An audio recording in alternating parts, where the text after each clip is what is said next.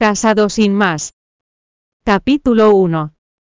Los los los los los los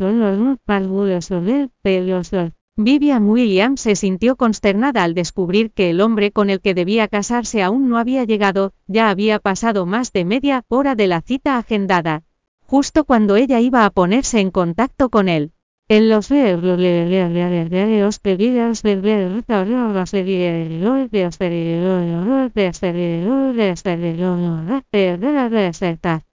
Vivian William mentirosa has olvidado los bochornos que hiciste en la universidad. ¿Cómo te atreves a pensar en casarte conmigo? Ahora déjame decirte algo. Eso solo ocurrirá en tus sueños, me ha quedado bastante claro ahora.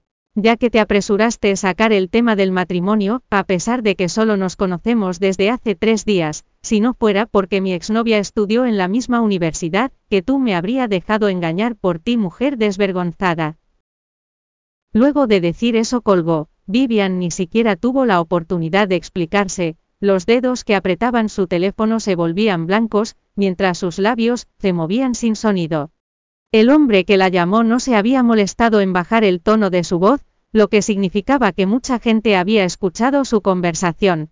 Las miradas que todos los demás le dirigieron estaban llenas de desprecio y asco clavándose en ella como miles de agujas. Exactamente como la noche de dos años atrás que seguía reviviendo en sus pesadillas. Se sintió como si la oscuridad la tragara, por mucho que lo intentara no podía escapar, se formaron gotas de sudor en su frente, mientras palidecía de un momento a otro. Sin darse cuenta, todo su cuerpo había empezado a temblar, a un lado un par de ojos oscuros e insondables observaban a la temblorosa mujer de forma reflexiva, mientras sus delgados dedos golpeaban los reposabrazos de su silla de ruedas. En ese momento un joven se apresuró a llegar al lado de Finnick Norton, inclinándose susurró. Señor Norton, la señora López me ha informado de que sigue atascada en el tráfico, ha dicho que podría tardar, al menos, una hora en llegar. Puedes decirle que vuelva a casa, dile que no se moleste en venir más, dijo Finnick, sin siquiera molestarse en girar la cabeza. Luego, su aguda mirada se fijó en Vivian mientras añadía con tono despreocupado, no me gustan las mujeres pretenciosas. Pero tu abuelo está presionando mucho para que te cases, insistió el joven ayudante con expresión molesta. Como si no hubiera escuchado las palabras de su asistente Finnick, pulsó el botón de su silla de ruedas para acercarse a Vivian.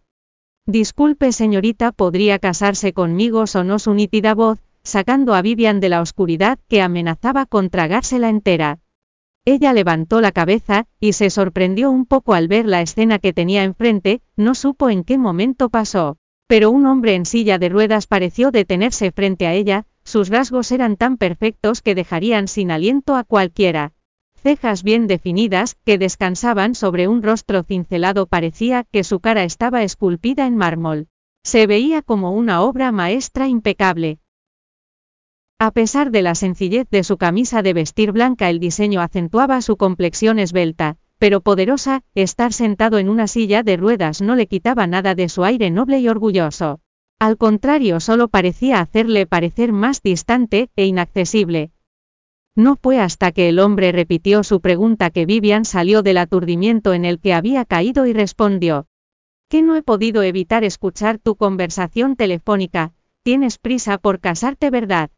Sintió que el aire se le atascaba en los pulmones al oír sus palabras, la humillación y la angustia la invadían, pero sin esperar a que ella respondiera el hombre continuó, con un tono indiferente.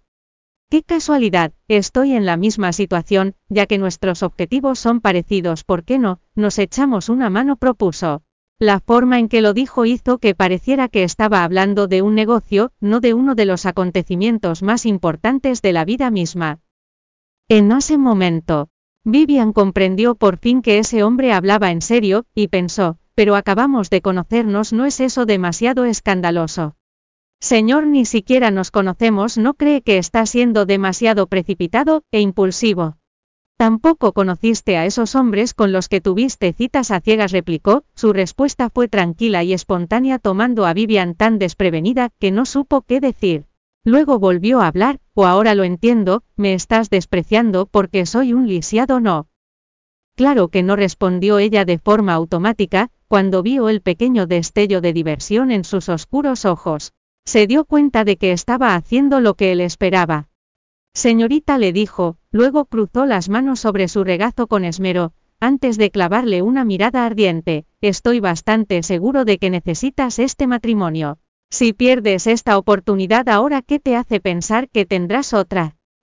Tuvo que admitir que era muy convincente, tiene razón, necesito este matrimonio con desesperación. A decir verdad, lo que necesito es ser registrada como ciudadana perteneciente a una unidad familiar. Solo entonces podré solicitar un seguro médico aquí para pagar las costosas cuentas médicas de mamá. Analizó.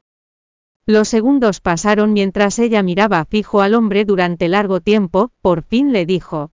¿Es usted residente permanente aquí en Sunsine?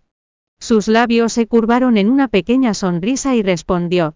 Sí, una vez más Vivian guardó silencio, sus dedos apretaron con fuerza los papeles del registro civil.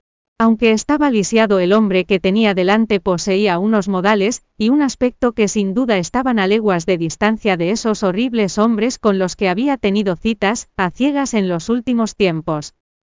Oh Vivian, no ha sido tu único objetivo durante los últimos tres meses casarte con un residente local tan rápido como puedas. Ahora la oportunidad de hacerlo está presentándote frente a ti. ¿Por qué sigues dudando? se dijo, en su interior, se arremolinaban emociones contradictorias. Al final se mordió el labio, y tomó una decisión firme, asintió, y respondió. Muy bien, estoy de acuerdo. Gracias por escuchar el audiolibro de Joirea de Español, puedes ir al sitio web de Joirea de Español para leer el contenido más reciente de esta novela.